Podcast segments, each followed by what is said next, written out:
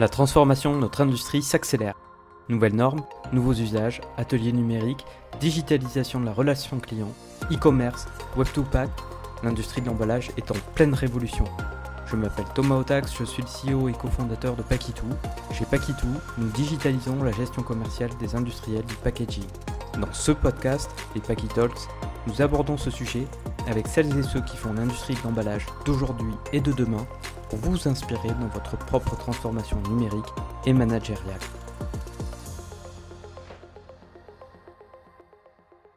Bonjour à toutes et à tous. Aujourd'hui, c'est un podcast un peu spécial puisque je reçois Corinne Loustalé, ma cofondatrice chez Paquitou. Corinne, tu es actuellement directrice générale et responsable de l'activité Paquitou Connect, notre activité de place de marché de l'emballage sur mesure. Salut Corinne. Mmh, salut Thomas. Alors je suis ravi de te recevoir Coco pour ce quatrième épisode des Paquitalk. Alors Corinne, de quoi on va parler aujourd'hui tous les deux?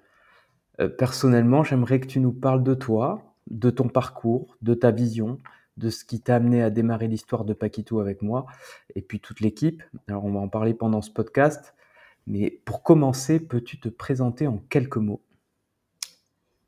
Alors tout d'abord, merci Thomas de cette invitation. Une invitation quand même pour une petite anecdote, rappelle-toi, qui nous a été soufflée par un de nos développeurs, qui trouvait très sympa de nous faire nous rencontrer dans ce podcast. Euh, je trouve ça chouette de voir que nos équipes aussi s'embarquent dans cette, euh, dans cette histoire et que du coup, euh, cette idée vienne du collectif. Bon, petite parenthèse mise à part, pour revenir à moi et mon parcours, je suis diplômée d'une école de commerce avec un fort attrait pour l'industrie depuis, depuis tout le temps. J'étais curieuse de rentrer dans cet univers moins étudié sur nos bancs d'école de commerce et je voulais mettre ma vision marketing et commerce hein, au service des sociétés industrielles. Ça m'a collé à la peau tout au long, tu vois, de, ma vie professionnelle, puisque j'ai commencé dans l'industrie lourde, très lourde, en tant qu'export sales manager d'une division du groupe Framatome, le constructeur de centrales nucléaires. Et pour la petite histoire, ce qui est d'ailleurs intéressant dans ce chapitre, c'est euh, que cette candidature, ma candidature, très atypique d'ailleurs dans l'industrie, soit préféré au, candidat avec qui j'étais en concurrence à l'époque, qui était un, jeune diplômé arts et métiers. Mais euh, finalement, mon directeur commercial a pris un pari. Son idée euh, en tant que recruteur, c'était plutôt d'intégrer une vision et une approche plus marché qui allait casser les codes dans ce milieu très masculin et technique. Il disait, bon, l'ingénieur pouvait parler technique, mais finalement, la jeune commerciale et femme de marketing que j'étais saurait décrypter le marché euh, on analysait la, concurrence et démontrer les forces du groupe et surtout écouter les problèmes des clients. Ça, je pense que c'est quand même à méditer euh, pour euh, tous nos recrutements dans nos organisations, savoir sortir des stéréotypes, hein, finalement des idées reçues et, apporter de la diversité. C'était déjà une prise de risque.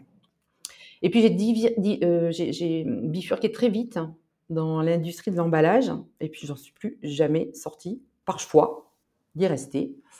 J'ai tout de suite adoré finalement cet univers et, euh, cette passion, euh, développée plutôt grâce au hasard de la magie des belles rencontres qui, euh, ont jalonné mon parcours. Parce que c'est d'abord une, une, femme d'entreprise, chef, d'entreprise femme, propriétaire d'une usine de fabrication d'emballage, qui m'a recruté en tant que responsable commercial. Voilà comment j'ai commencé dans l'univers du PAC.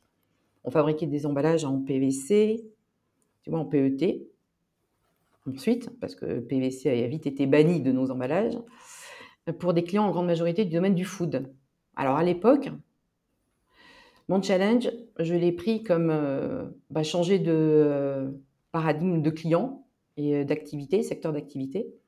Et je suis partie avec des références de tubos en plastique pour je pas choups, tu vois, ou pire gourmand, vers plutôt des clients qui étaient à, à forte valeur ajoutée, et j'ai développé ensuite des coffrets, tu vois, plutôt de champagne, des, coffrets miniatures pour Nina Ricci ou Guerlain. Et c'est avec finalement tous ces produits et ces références que la, société a gagné en notoriété et, en produits à, forte valeur ajoutée. Comment s'appelait la société déjà? Alors ça s'appelait euh, Roscoplast hein, et le nom de la chef d'entreprise s'appelait euh, Madame Roscoe. Euh, et elle a démarré effectivement aussi son activité from scratch, de zéro dans son, dans son petit atelier, petit grenier avant d'intégrer une, développer une usine qui finalement a fini avec 50 personnes et, et de très belles références, comme, comme je te viens de te le dire, en, termes de clients. Ok. Voilà, alors du coup, ben forcément, hein, ça a commencé, cette société avec, qui a apporté ses belles lettres de noblesse à être intéressante sur le marché. Et elle a été rachetée. et j'ai suivi ce projet de rachat surtout pour l'homme, je dirais qu'il a racheté et qui était un, grand du secteur du packaging, Alain Chevassu, qui m'a donc accordé aussi sa confiance là pour accompagner sa, phase de transition et de développement du groupe à ce moment-là. Et ce que je peux retenir de, cette partie de, de mon parcours, c'est que c'est certainement grâce à lui que je suis aussi entrée dans une approche plus visionnaire, tu vois, de l'industrie du pack. Parce que c'était vraiment un mentor dans ce modèle que, qu'on appelle et qu'on dit euh, aujourd'hui le, le think out of the box, avec des grosses prises de risques et, pour saisir bien sûr toujours des, opportunités à la clé. juste pour euh, les auditeurs qui connaissent pas Alain Chevassu, euh, c'est le fondateur du groupe Cosfibel. Euh, ça. tu connais bien. du coup, rapidement, Cosfibel, c'était quoi et ça a grandi comment? Et je crois qu'il a d'ailleurs passé le relais il n'y a pas si longtemps que ça. Oui, tout à fait. Bah, en fait, quand je dis que c'était un, visionnaire, c'est c'est un, homme qui a su que le marché allait avoir de plus en plus besoin, non pas de spécialistes, mais de euh, propositions de valeur plus à 360 degrés. Donc, on n'était pas sur des juste pure players du pack, mais il fallait agréger tous ces pure players les uns aux autres pour finalement en faire une proposition qui allait permettre d'accompagner le plus large possible euh, les clients. Il a donc racheté, c'est par rachat en fait de petites structures qu'il a monté son groupe, qui effectivement aujourd'hui euh, fait euh, plus de 100 millions d'euros de chiffre d'affaires et il vient d'être vendu à un groupe américain. Ok, donc ça c'est de c'est jusqu'à quand que tu accompagnes le groupe Cosfibel bah, Et là, toi, tu as plutôt un rôle de direction commerciale, c'est ça? Oui, je garde donc une vue sur mes clients qui étaient des clients de, de la cosmétique et de la parfumerie. Euh, ce que je connaissais déjà. Donc, euh, effectivement, c'est comme ça qu'il euh, qu'il engage aussi mon, ma mission et, et, qui me lègue le, rôle de développement commercial sur plutôt une vision très internationale. Donc, on, avait un développement et des, attentes, attentes en termes d'objectifs qui étaient très importants sur des marchés géographiques voilà, sur la terre entière. Euh, et, c'est vrai qu'il euh, il a fallu à ce moment-là que je me pose la question aussi de continuer à, suivre ces très belles perspectives ou euh, de penser aussi peut-être beaucoup plus à, me rapprocher de mon socle familial et, de mes racines. Donc c'est là que, on se quitte difficilement parce que effectivement et on a toujours été très fidèles d'ailleurs dans l'accompagnement d'après. Mais bah, sachant, comme il m'avait appris qu'il fallait prendre des risques aussi, mais bien se connaître, eh bien, euh, à ce moment-là, euh, à ce moment-là, je, décide avec euh, ce pari que, j'avais certainement le goût de, pouvoir prendre. Je prends le pari de créer ma propre structure et, et je crée ma propre agence d'offres, de services dans l'emballage. Finalement, je, crée un petit Cosfibel, mais toujours avec cette vision 360 degrés de, la conception du pack à, la fabrication du trading, mais cette fois dans le sud-ouest, donc pour me, rapprocher, comme je viens de te dire, tu vois, de, mon socle familial et de mes racines. Voilà, donc Cohen Copac se crée, on est en 2007, euh, en même temps que la naissance de ma deuxième fille, comme quoi c'était un, pari gagnant que de me rapprocher de, ma famille. Et, euh, et, je développe donc cette, cette agence de service jusqu'à euh, une magie euh, d'un voyage, un voyage magique qui m'a transporté donc euh, cette fois-ci à Taipei. Du sud-ouest, je pars à Taipei. Et c'est toute cette magie là au Din Tai Fung à Taipei qui, qui me fait bon, prendre un autre virage.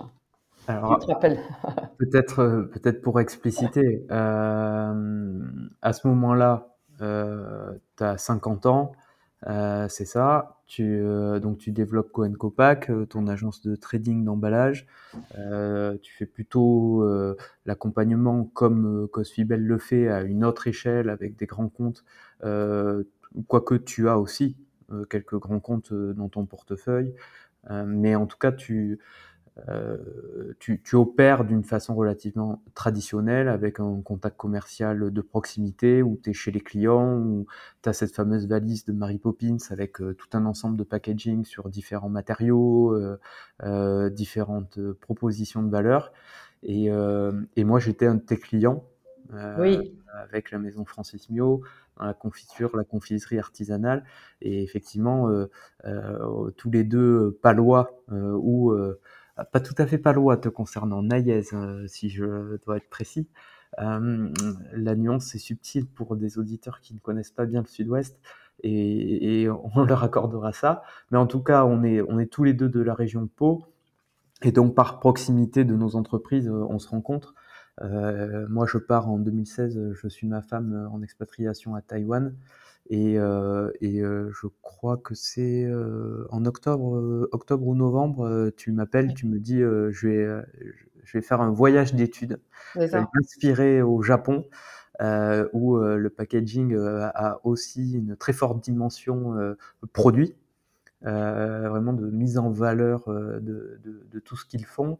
Et tu me dis, tiens, bah, c'est pas loin, non Taipei, Tokyo on se voit et donc je te dis oui bien parce que c'est d'abord ça me fera très plaisir mais parce qu'aussi Taïwan est, peu connu finalement euh, dispose d'un trésor d'histoire chinoise très inspirant.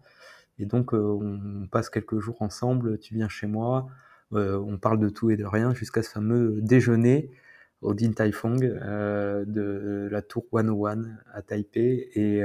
Et, où là on échange sur ton envie de redynamiser ton activité, euh, mais d'une nouvelle façon.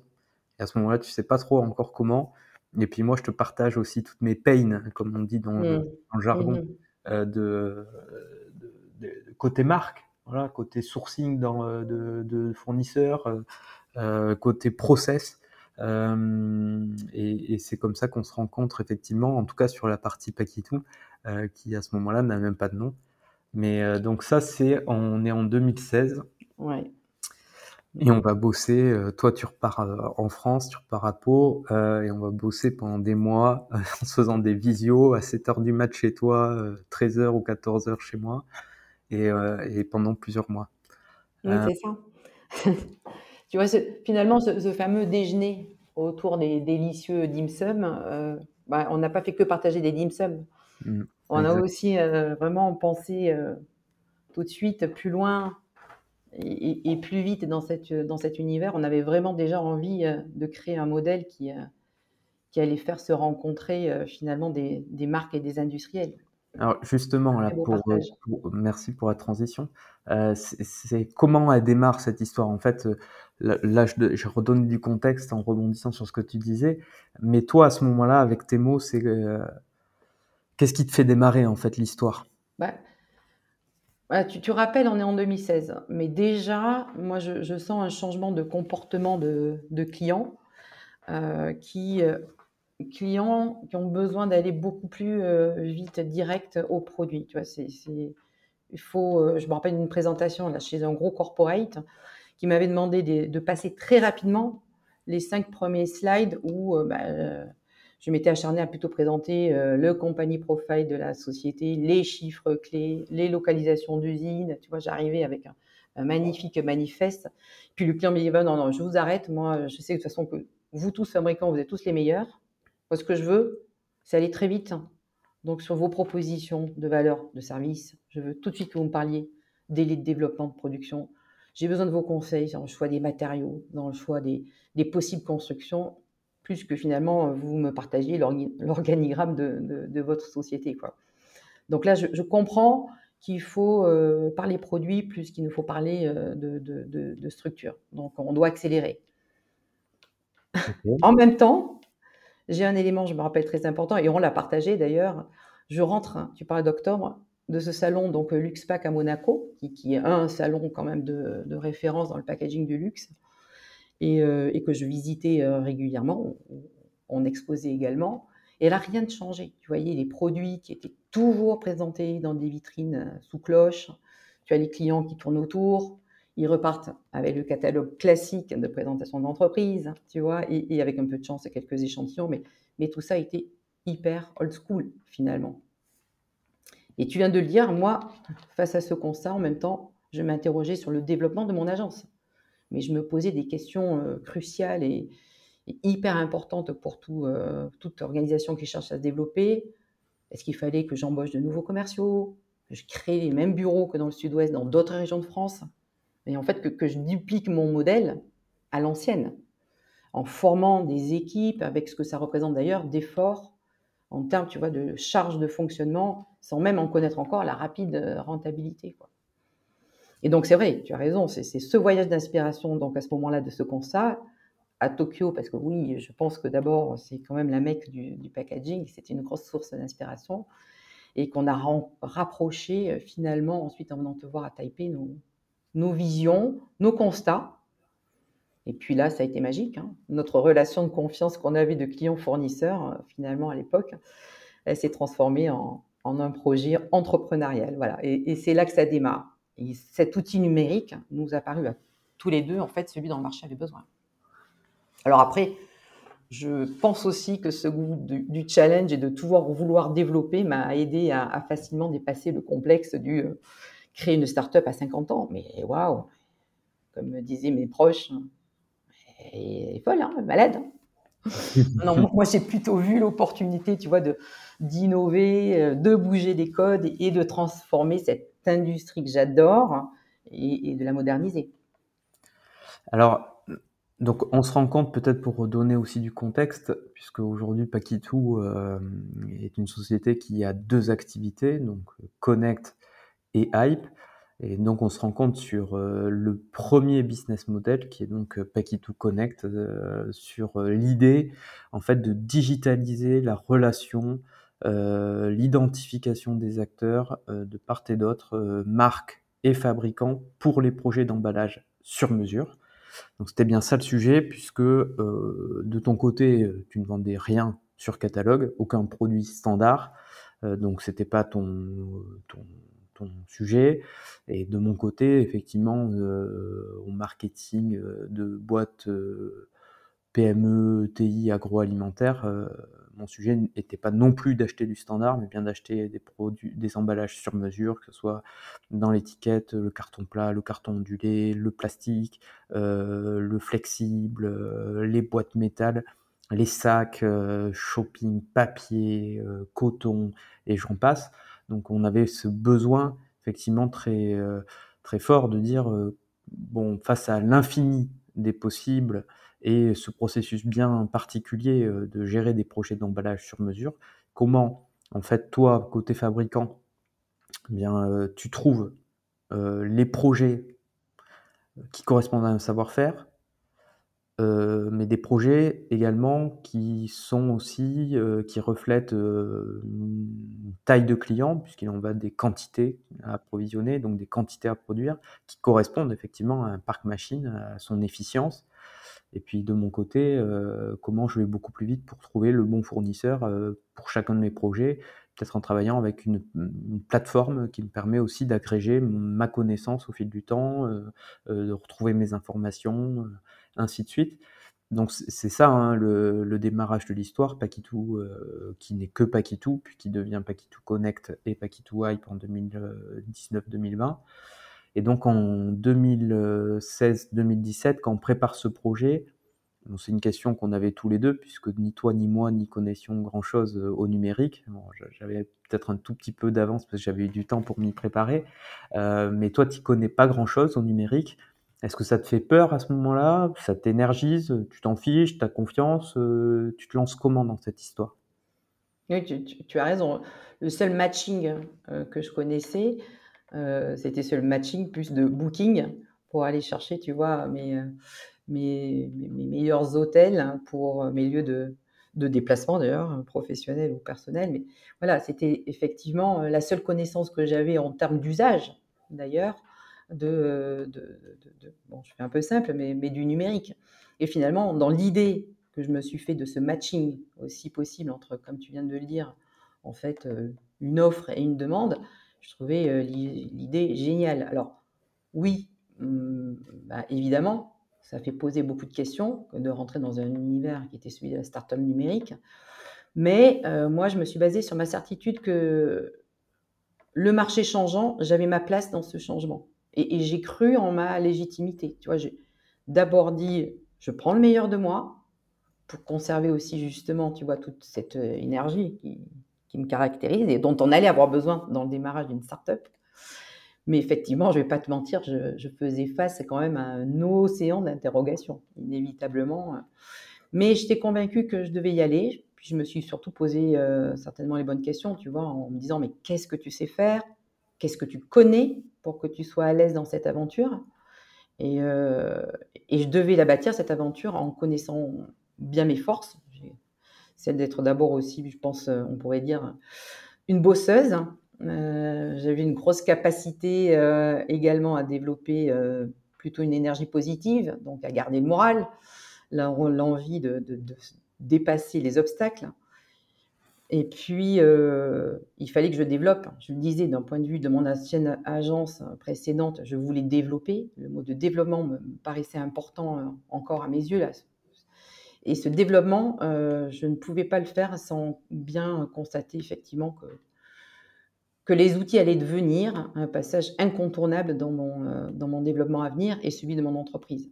Voilà, donc oui, je pense que euh, quelque part, je voyais bien arriver que le numérique se mettait, je te disais, de booking au service de l'humain, finalement. Il me rendait plus service. Et l'industrie du packaging, à ce moment-là, je savais qu'elle devait en profiter. Je, je comprends, tu vois, que l'expérience d'achat et de vente du packaging méritait d'être réinventée à ce moment-là. On a fait, euh, on a eu quelques succès, on a eu pas mal d'échecs. Euh, si c'était à refaire, avec tout ce que tu as appris depuis plus de six ans maintenant, euh, à travers cette aventure, tu ferais quoi? Tu ferais quoi de différent? Tu ferais comment? Alors, à vrai dire, je crois que je me suis rarement posé la question du si c'était à refaire. Tu vois je n'aime pas trop regarder dans les rétroviseurs et c'est plutôt l'horizon et ses perspectives hein, qui, me, qui me transcendent, tu vois. Je suis plutôt portée. J'entends, mais c'est dans l'idée Je pense que pour euh, les auditeurs, certains euh, sont à peu près là aujourd'hui où tu pouvais l'être euh, en 2017, en disant, OK, le marché change, comportement change, les équipes qui travaillent dans nos, dans nos entreprises euh, changent, évoluent, ont d'autres attentes, doivent travailler d'une autre façon. Et effectivement, ils font face, à, comme tu le disais, à un océan d'interrogations. Et donc, euh, l'idée, c'est de dire, euh, nous, on a essuyé des plâtres, et toi, à titre perso, tu les as vécus d'une certaine façon. Et du coup, s'il y a des écueils à éviter quand tu te lances dans ce genre de transformation impactante de ton activité, euh, en tout cas, là, c'est pas la transformation de ton activité initiale, c'est vraiment créer quelque chose de tout à fait nouveau. Euh, tu, tu ferais comment? Enfin, tu vois, qu'est-ce que tu ferais différemment?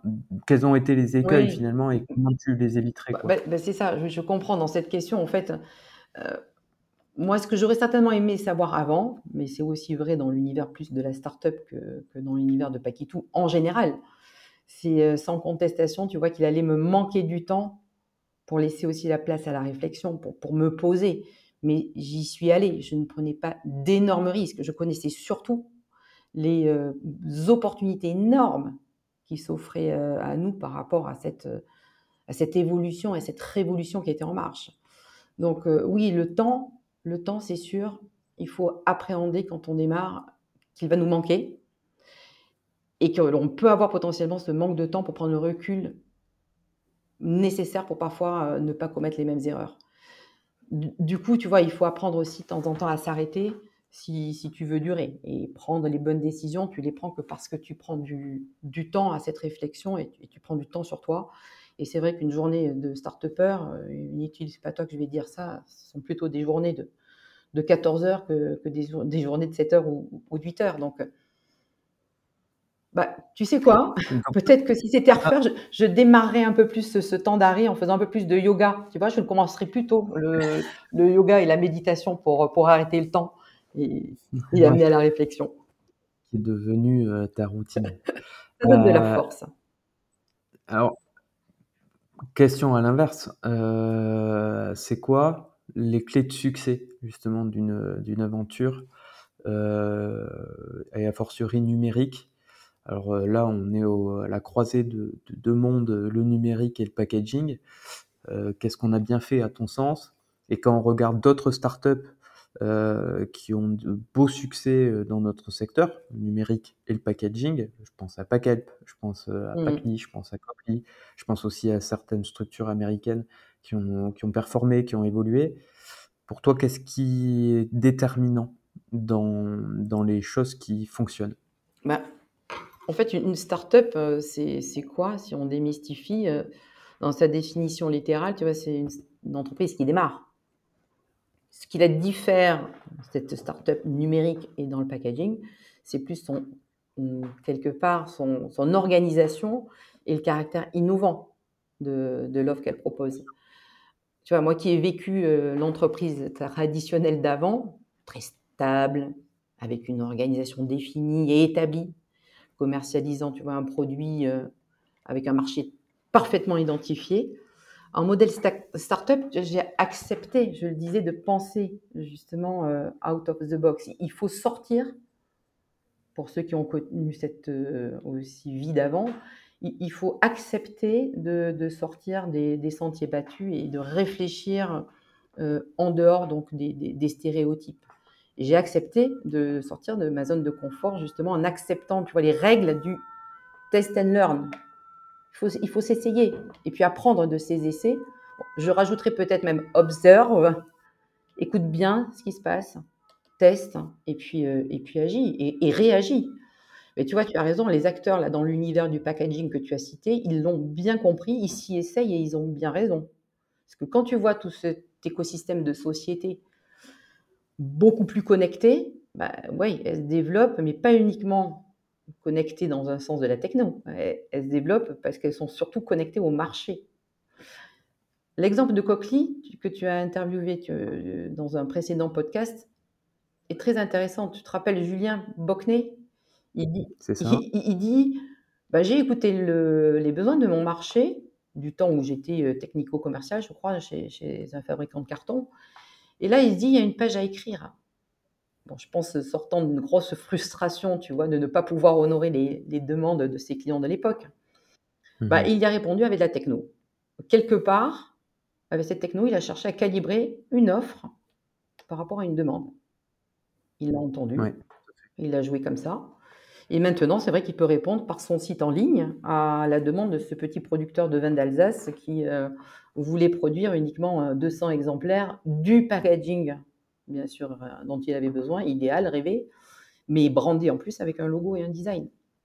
Donc tu vois, je pense que, je je le dis tout le temps, c'est le client qui est le roi et je le dis d'ailleurs tous les jours à mes équipes. Donc à ce client qui est le roi, il faut lui donner le meilleur.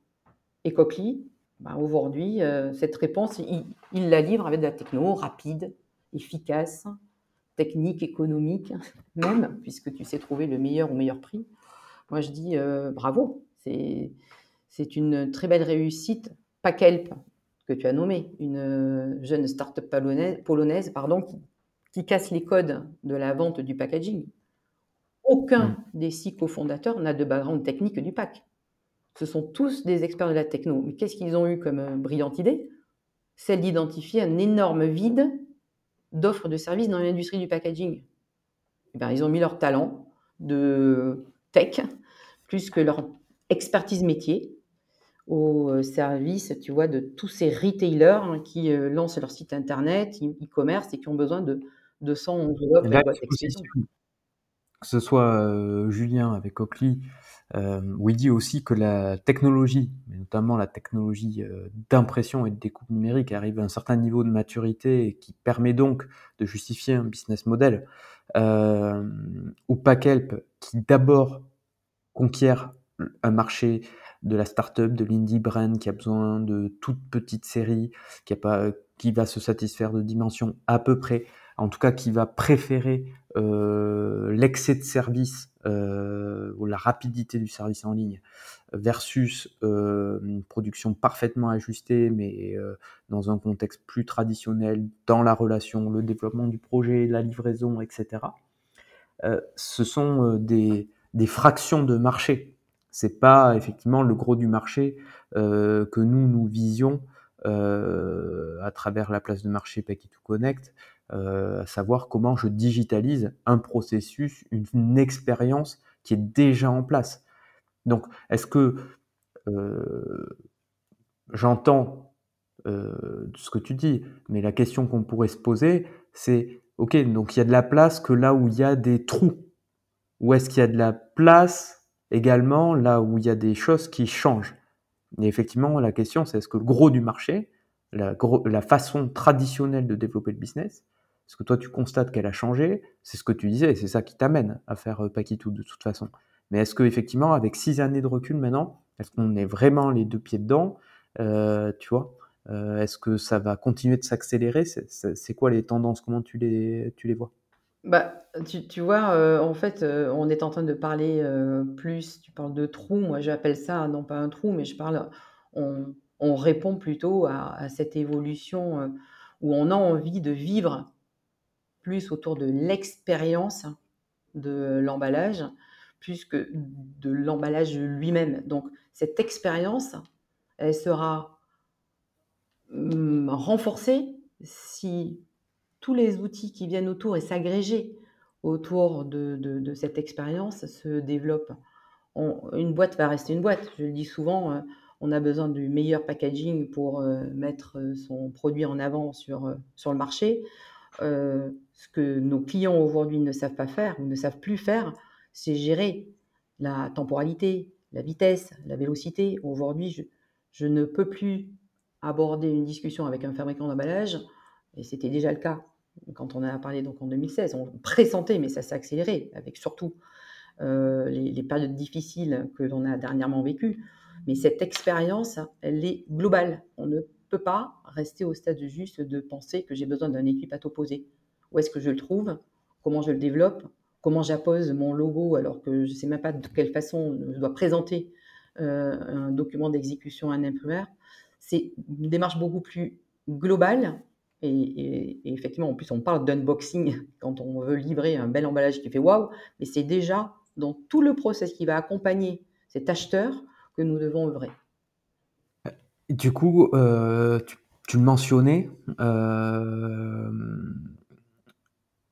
des années un peu particulières, assez difficiles. Mhm. Je pense que d'un point de vue aussi conjoncture, là, on qu'on euh, puisse. mi-2023, fin 2023, et puis euh, on a beaucoup encore beaucoup d'incertitudes.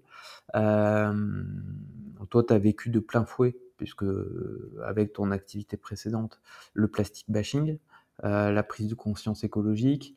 Euh, donc, on a parlé de la transformation des usages avec le numérique. On a pris plein fouet euh, tous. Et nous, en tant que start-up numérique, avec euh, un produit en lancement, puisqu'on démarrait Hype, le Covid, pénurie de matières premières, manque de main-d'œuvre dans les usines, mais aussi côté client, ralentissement en 2023 qui est constaté. Toi, à titre personnel, Coco, tu as géré ça comment? Et d'ailleurs, comment tu continues de gérer ça Puisque euh, là, on vit euh, du euh, moins sur, sur du volume d'emballage commandé. Donc, comment tu, tu fais face à toutes ces incertitudes passées et à venir? Bah, tu sais, ouais, j'ai plutôt tendance à dire euh, que chez Paquitou, ces années hors normes, je les ai plutôt considérées comme des opportunités. Je dis plutôt que c'est grâce à elles qu'à cause d'elles qu'on est même presque en phase, tu vois, de, développement. Euh, je, on d'ailleurs, hein, les a gérées et je les gère comme ces opportunités parce que finalement, elles nous ont donné raison. Tu, vois, aujourd'hui, bon, je ne vais pas revenir sur les développements des plateformes euh, click and collect, la, la vente des emballages e-commerce qui a explosé sur notre marketplace, en partie, je vais dire grâce hein, au Covid. C'est évidemment donc le bon choix que l'on avait pris au moment. Donc, quelque part, je suis c'était un gage presque de réassurance d'être allé avec cet outil à ces moments de période donc qu'on a quand même qu'on a pris de plein fouet. Tu vois, j'ai même un souvenir pendant cette période-là où on était tous donc dans le dur, euh, de voir arriver des marques comme euh, Veja, une marque internationalement connue là, de sneakers, euh, chaussures, tennis écolo, qui pourtant avait ses fabricants historiques, hein, venir sur la marketplace pour découvrir des capacités de production que leurs fabricants de référence ne pouvaient leur offrir.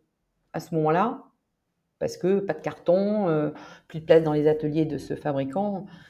Donc bah, l'outil, une chance finalement que Pakitou Connect, tu vois, pouvait leur mmh offrir.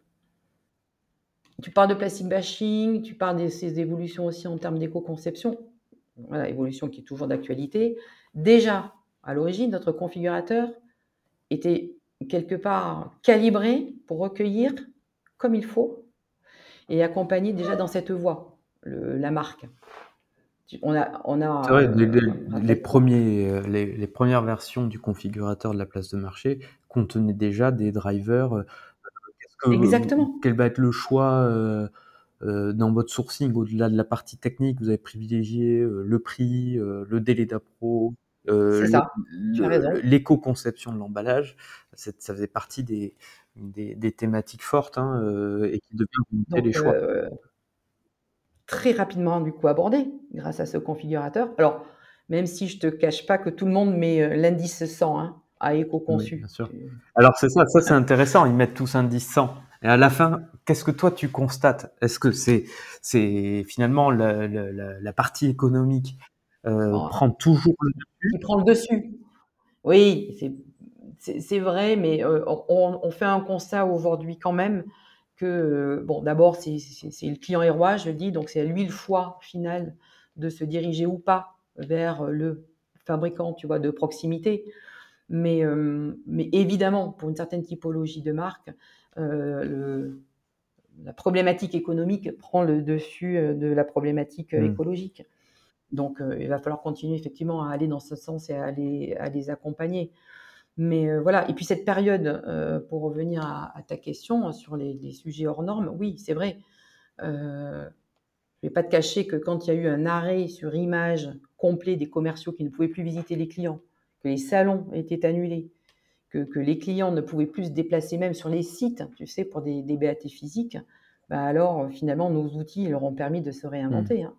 C'était une très belle opportunité pour eux de pouvoir venir sur sur finalement euh, Pakitou Connect et, et aborder euh, le sujet finalement d'une nouvelle euh, manière de, faire rencontrer les, utilisateurs. Alors bon, tu vois, on continue à démultiplier d'ailleurs, on l'a gardé hein, comme une vraie, un vrai sujet intéressant aujourd'hui de contact entre chacun des deux avec nos visio Teams que tu vas prendre sur Calendly. C'est des usages maintenant super pratiques finalement pour faire découvrir ton showroom. Euh, tu organises des visios même de BAT en usine. Hein. On a aujourd'hui des marques et des fabricants qui travaillent en visio plutôt que de faire déplacer euh, euh, les, acteurs sur, sur leur machine offset. Et puis, bon, voilà, les, échanges qui se passent aussi beaucoup plus sur WhatsApp, ce qu'on n'aurait jamais imaginé. c'est clair, c'est clair.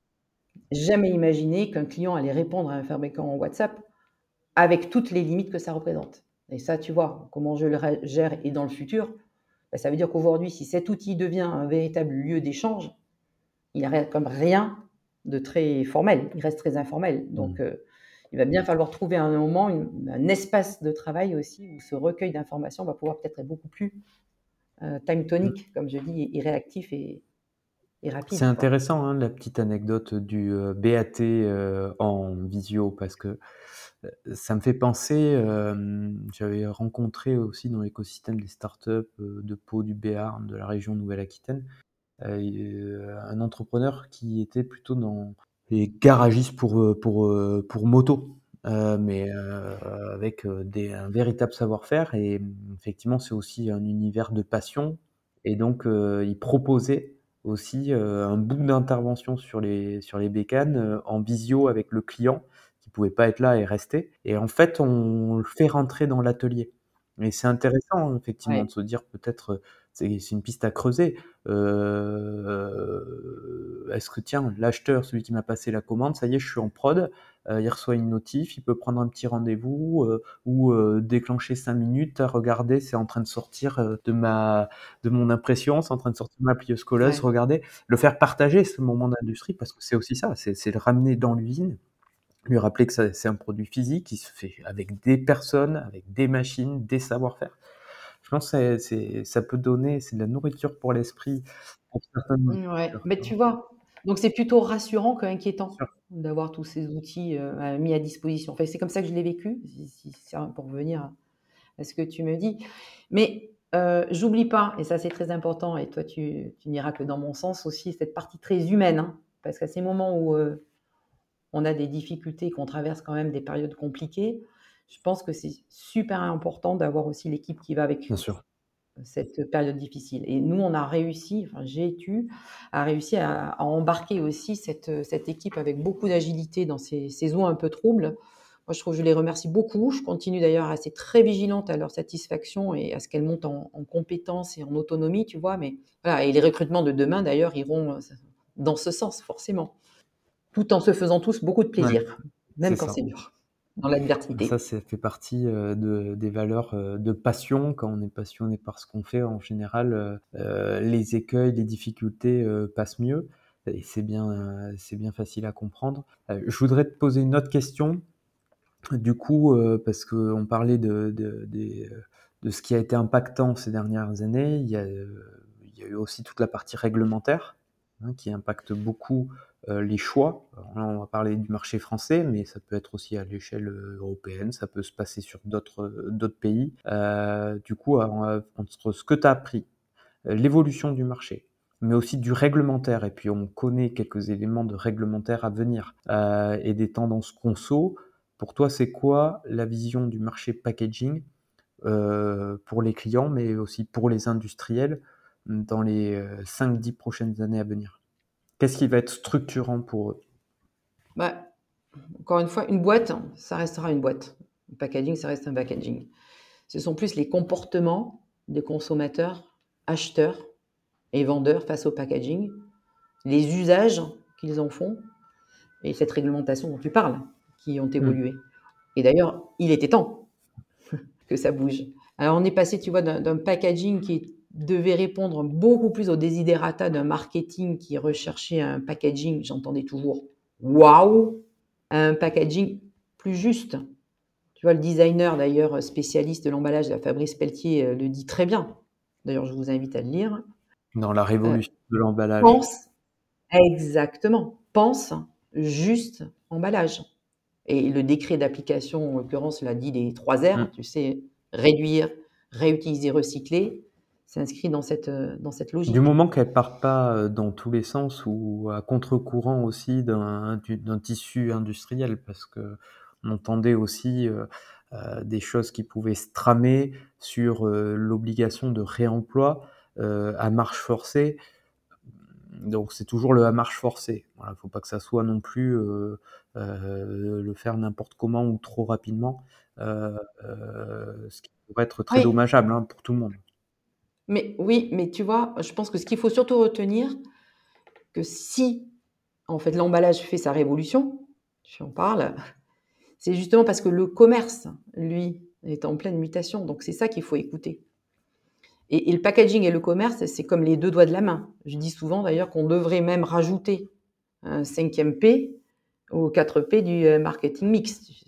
C'est un élément ce packaging qui n'est pas assez considéré ou, souvent trop tardivement. c'est vrai que toi, tu as quand même une vision euh, très marketing du packaging euh, dans, toutes, dans toutes ces applications, parce que c'est aussi, euh, un, d'abord ce qu'on gère au quotidien avec Packet to Connect, sur plutôt de l'emballage promotionnel, mais il y a aussi tout un secteur auquel moi je me confronte plus et davantage quand je travaille avec euh, des, transformateurs carton ondulé, des onduleurs transformateurs, qui est un packaging, je dirais, de transport, un packaging de sécurisation, un packaging où la dimension marketing est moins importante, mais où la dimension supply beaucoup plus forte et où là-dessus aussi des choses changent, hein, avec des grands groupes comme Renault qui travaillent au réemploi des, avec, avec leurs fournisseurs d'équipements, Valeo et consorts, à la réutilisation des emballages qui permettent de transporter les pièces détachées d'un site à l'autre pour ensuite être réutilisées, etc. Il y a aussi cette partie-là, peut-être, si je peux compléter ce que tu dis, Coco, où le réglementaire peut avoir un impact assez fort. On parle aussi quand même d'un packaging effectivement juste. Et là, cela, tu as raison, hein, pour, le, pour la société, pour la consommation, c'est des choses à considérer. Oui, mais ce que tu dis rentre tout à fait dans la révision du commerce. Hein. Mmh, quand je parle de packaging, je ne dis pas uniquement le packaging comme un marketing effectivement mmh. esthétique, euh, mais euh, la dimension de la supply a tout à fait euh, son rôle à jouer parce que finalement, tu vois que on le rencontre nous sur la plateforme, les marques, elles ne pensent pas emballage pour leur magasin physique. C'est presque fini ça. Elles parlent d'emballage pour leur vente en ligne, une grande majorité je, lisais des prévisionnistes qui disent qu'en 2040, 90% des produits se vendront à distance. Le magasin traditionnel, il ne servira plus qu'à vivre une expérience, à prendre connaissance, tu vois, de l'offre plutôt, avant de passer commande sur ton smartphone, de, livrer chez toi, de récupérer ta commande dans, une box en bas de ton bureau ou, euh, ou dans le métro ou près de chez toi. Donc c'est cette révolution-là que le bah, packaging aussi, donc, par le commerce, en fait, doit, doit, dans lequel il doit s'intégrer. Tu parlais des indie brands, regarde, aujourd'hui, en fait, elles se développent. Aujourd'hui, on fait même des salons spéciaux, euh, spéciaux indie brands et euh, des NVB, auxquels on participe d'ailleurs, et des salons du e-commerce. Tu vois bien que l'expérience de ces marques, en fait, euh, elles la vivent, elles la développent et elles la vivent auprès de leurs clients, mais il faut qu'elle la retrouve à l'autre bout de la chaîne. Et, comme elle consacre, tu vois, tous ces CEO, ils consacrent plus de temps à leur marketing, à soigner leur contenu, euh, leur storytelling, leur, euh, leur, contact avec leurs clients, ben, le packaging, la supply chain, la logistique sont complètement les parents pauvres et, ils ne s'en occupent pas. Ça devient un, vrai sujet euh, qui n'est pas aujourd'hui traité. Et c'est en ça que les industriels doivent les accompagner et doivent les soulager dans cette partie. Tu vois, avant, on parlait de, d'ailleurs, chez ces industriels, on parlait de département de création. Il fallait créer des beaux produits. Aujourd'hui, moi, je pense plus que les industriels doivent parler de département d'innovation. Hmm. Alors, dernière petite, enfin, j'ai deux dernières questions. Euh, on conclura peut-être par euh, ta vision euh, de Paquitou à 10 ans. mais j'aimerais bien que tu reviennes sur aussi ce rôle de femme chef d'entreprise que tu occupes chez nous, que tu occupais avec Owen Copac, et qui finalement est peut-être un lieu commun aujourd'hui. En tout cas, nous, on en est convaincus. on était sur une association, pas la même génération, un homme, une femme. nous, ça n'a jamais été un sujet, mais c'est une question que, que j'aime bien poser quand j'interviewe une femme chef d'entreprise. Dans l'industrie en particulier, euh, et nous, euh, au croisement de l'industrie et du numérique, comment tu, euh, comment tu le vis? Parce que c'est des choses sur lesquelles tu, de ce fait, tu mets un point d'attention dans ta façon de faire certaines choses, dans les recrutements, dans l'équilibre, la parité, etc. Ou pas du tout. Voilà, c'est ainsi. Hein. On est un homme, on est une femme, on a des visions, on a envie d'entreprendre des choses et on le fait. Comment tu, c'est quoi ton... Il y a un résultat naturel qui, que je crois chez Paquitou, on a une parité à 50-50 euh, au-delà de l'association entre euh, hommes et femmes. Non, à vrai dire, tu vois, moi, mes rencontres, autant d'ailleurs personnelles hein, que professionnelles, m'ont toujours plutôt fait dire que bah, c'est une sorte de, rencontre et de. Euh, quelque part, un homme, une femme, ça n'est pas vraiment le sujet.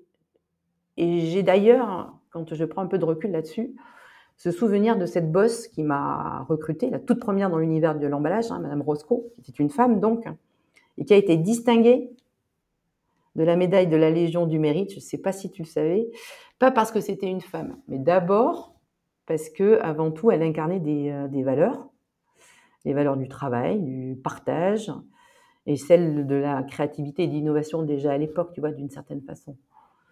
Donc, bon, ce sont les points sur les valeurs qui me paraissent bien plus importants euh, dans euh, l'analyse, tu vois, du comportement et de l'attitude de, l'homme ou de la femme, quoi.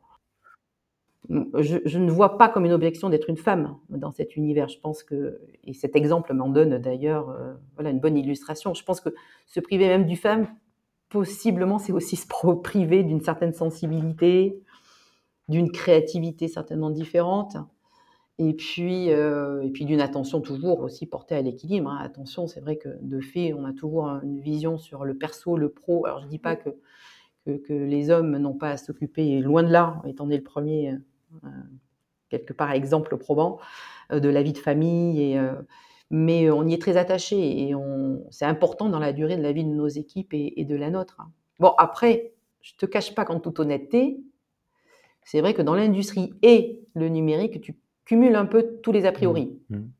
C'est pas faux. Mais, mais, ça demande juste de dépasser, tu vois, le stade du regard des participants quand tu rentres dans une salle de réunion. tu vois C'est ça.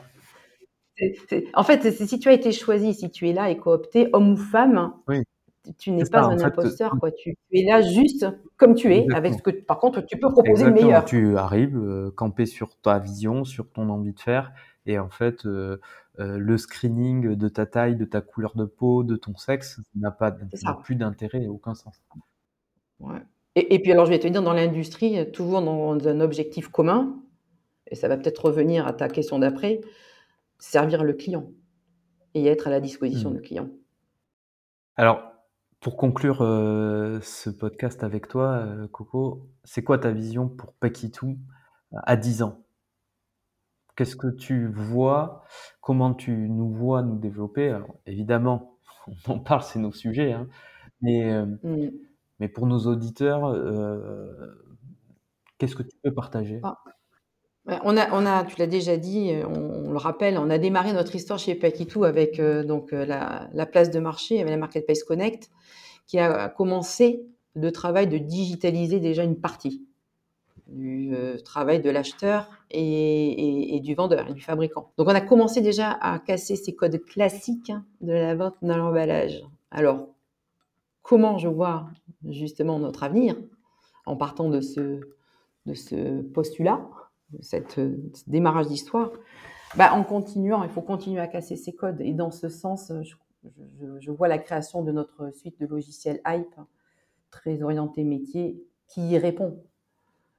Ces outils software, finalement, et notre connaissance marché euh, vont nous permettre de continuer à, accompagner ces acteurs dans leur accélération de leur processus, et, le marché en a besoin. On est rentré les deux pieds dans cette révolution, on doit continuer. Réinventer ces codes faire parler ces deux acteurs, marques et fabricants, différemment, c'est tout l'enjeu de ce grand dessin dans ces dix prochaines, dix prochaines années. En fait, tu remarques, on, doit continuer en fait à infuser et à les aider à se sentir plus à l'aise. Il faut, faut, les accompagner à démystifier cet univers et le rendre beaucoup plus accessible finalement. Ils ont peur, pour une grande part, de rentrer comme nous dans cette belle histoire. Mais je trouve déjà que tu vois que depuis six ans qu'on a créé donc euh, Paquitou, il y a déjà une expérience plateforme qui fait moins peur. Les, usines au démarrage, moi je me rappelle, me disaient ah mais moi je peux pas venir sur une plateforme parce que je ne peux rien automatiser, je ne fais que du sur-mesure, donc rien de ces process-là ne peuvent euh, accompagner un, développement vraiment euh, d'un mouton à cinq pattes. Bah, regarde aujourd'hui, tu as des acteurs transformateurs d'emballage qui sautent plus facilement le pas, avec tout ce travail d'avoir infusé et d'avoir euh, porté la bonne parole et mmh. éduqué. Avec Moco, regarde les cartonnages Gouriot. Ils, savent que leur développement, de toute façon, doit passer par des commandes en ligne pour lancer des productions euh, automatisées derrière. Surtout sur des produits, comme on les appelle souvent, de commodité, tu vois, qui sont assez faciles à configurer. Il faut y aller, il ne faut pas avoir peur. Et je pense que si les ateliers, tu vois, les, industriels savent automatiser leurs ateliers, ils ont beaucoup plus de mal, c'est vrai, à s'implanter dans le process implanter cette automatisation dans le process.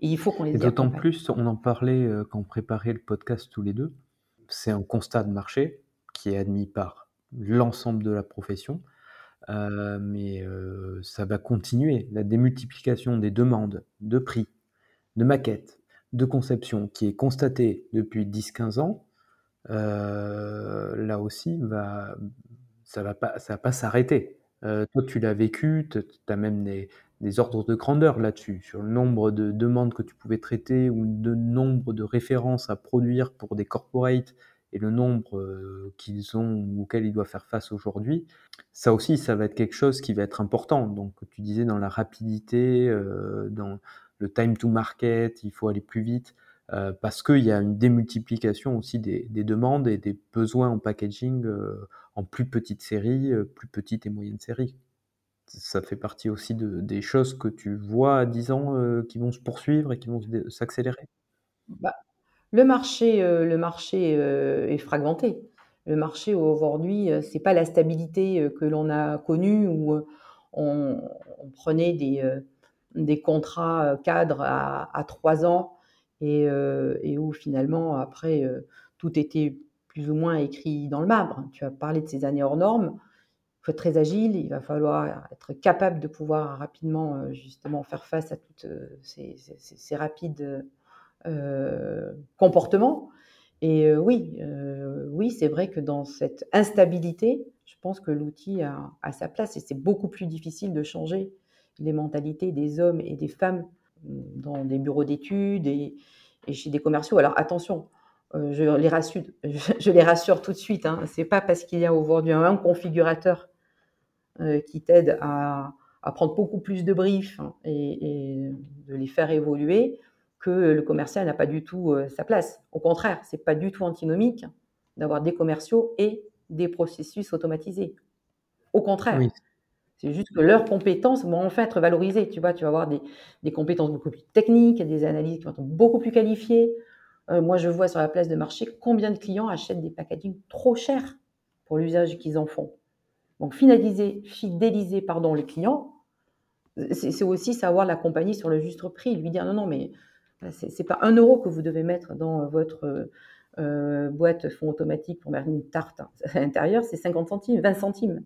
Voilà, c'est ça aussi que les commerciaux euh, vont être amenés à faire. Donc, dans 10 ans, inévitablement, ça, va créer aussi une révolution dans euh, les, missions, les fonctions de ces bureaux d'études de, ces commerciaux. Je, pense même à terme que de nouveaux métiers vont se créer. On, a aujourd'hui, moi je, le vois pour l'utilisation sur Connect, mais, mais ça va arriver chez les industriels, on aura des Customer Success euh, Managers pour accompagner plutôt la fidélisation tu vois, de la relation client. Vérifier que euh, les expériences euh, sont les bonnes. Et, ça, avec des outils, bien sûr, comme des, CRM métiers, qui vont pouvoir t'accompagner et surtout avoir un suivi beaucoup plus aigu des comportements d'achat. Le commercial sera beaucoup plus au contact sur des parties techniques et les, ces, fameuses feed, quelque part euh, back-office auront une vision un peu plus drivée par des indicateurs, tu vois, par des outils. Des, indicateurs très intéressants, on en parlait dans, et on a, on a une série d'articles sur le site Packet Wipe qui parlait des indicateurs du commerce. Mais par exemple, dire aujourd'hui, en, en moyenne, monsieur le client, entre votre première demande et la première étude, on est capable de vous faire un retour dans les 3 euh, jours, 5 jours, puis après la phase de devis, et ainsi de suite. Et donc, nous, on vous garantit peut-être un process aussi de développement qui est contenu en X jours sur telle typologie de produit. Dès lors qu'on est sur des conceptions totalement à créer, on peut être plutôt sur ces délais-là. Ça peut être aussi ça, ces engagements. Pas simplement de dire, je m'engage à vous livrer euh, dans le cadre de mes tolérances de fabrication un produit qui est conforme, mais je suis aussi capable de m'engager sur le process de développement en amont pour vous simplifier la vie, vous faciliter la vie, euh, vous apporter aussi de la créativité, de l'innovation dans, ce que vous me demandez. C'est très, très intéressant. Et, puis tu sais, euh, les dix prochaines années, euh, cette industrie 4.0, elle, va accompagner aussi euh, nos industriels, nous tous, dans les stratégies RSE, mmh ne seront pas que l'apanage des gros groupes, hein, comme c'est le cas effectivement actuellement, mais nous tous, hein, petits, grands, dans nos ateliers, euh, nos bureaux d'études, euh, nos sales ops, euh, ben cette RSE, ça va devenir notre cheval de bataille. Et avoir des outils pour y travailler, être capable, par exemple, dans l'emballage, de, d'afficher des informations, tu vois, sur l'impact carbone, ça sera nécessaire pour réagir très rapidement, au plus, au, plus près, tu vois, de, ce que les ateliers vont produire. Et, même si, parce que l'emballage lui-même ne sera peut-être pas uniquement d'ailleurs le, point noir de la discussion RSE. En fait, finalement, ça ne représente que 5% de l'émission euh, de gaz à effet de serre. Ce à quoi il faut s'attaquer, c'est au process lui-même qui est concerné. Tu disais 15 allers-retours de maquette, mais oui, mais c'est aussi 15 allers-retours de FedEx, de Chronopost, la gestion derrière de tous les prix associés à ces changements de maquette. C'est quelque chose qui va, auquel il va falloir vraiment s'atteler pour pouvoir être en raccord avec ces stratégies de, euh, de, de, RSE et de développement mmh. durable. C'est le développement du process qui doit lui aussi être durable. Exactement. Mmh. Et on en parlera de plus en plus dans les prochaines années. C'est tout le démarrage et tout l'enjeu et le grand dessin aussi de Paquitou qui, euh, qui proposera euh, à terme, tu vois, l'éco-score de mmh. l'emballage, quoi. Et du process et du process. Merci Coco pour euh, ce temps, ce partage. Toujours un grand plaisir de partager avec toi une heure de voilà d'échange, de discussion, de reparler de d'où on vient et de savoir où on va, très important. J'espère que nos auditeurs auront appris certaines choses sur notre histoire, mais également sur ce qui nous habite et ce qui t'habite très particulièrement, Coco. encore de belles années devant nous, bien challengeantes comme on les aime. Je vous donne rendez-vous pour le cinquième épisode dans quelques semaines.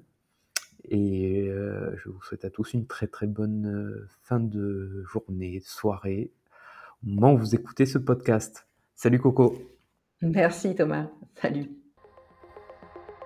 Merci d'avoir écouté ce nouvel épisode des Packy. S'il vous a plu, n'oubliez pas de le partager pour nous aider à motiver et convaincre des nouveaux invités à venir partager leur histoire et leur vision de notre industrie.